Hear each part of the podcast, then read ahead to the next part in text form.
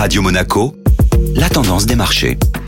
La tendance des marchés avec Société Générale Private Banking. Bonjour Alexandre Rolando. Bonjour Benjamin. Un début d'année volatile sur les marchés financiers. Les marchés terminent cette deuxième semaine de l'année dans le rouge, affectés par l'anticipation d'une hausse de taux de la Fed en mars, dont la préoccupation majeure est désormais de combattre l'inflation. Les indices européens reculent de près d'un pour cent pour finalement statuer à l'équilibre depuis le début de l'année. Une progression nulle qui cache cependant une forte dispersion de performance au sein des secteurs. Les valeurs décotées d'une part affichent un de leurs meilleurs départs historiques, avec des performances de l'ordre de 8 à 10 pour l'automobile, l'énergie ou encore les bancaires en vedette. A contrario, les valeurs technologiques sensibles à l'évolution des taux accusent des prises de profit après l'excellente progression sur 2021. Du côté des valeurs EDF accuse un plongeon historique. Après une baisse de près d'un quart de sa valeur en séance, l'action EDF a finalement chuté de près de 15% vendredi. Pour cause, d'une part, les décisions prises par le gouvernement français visant à limiter la hausse des prix de l'électricité cette année, et d'autre part, le groupe a annoncé avoir révisé en baisse son estimation de production nucléaire en 2022. Deux éléments qui vont donc coûter très cher au groupe et qui n'a pas échappé aux opérateurs de marché la semaine dernière.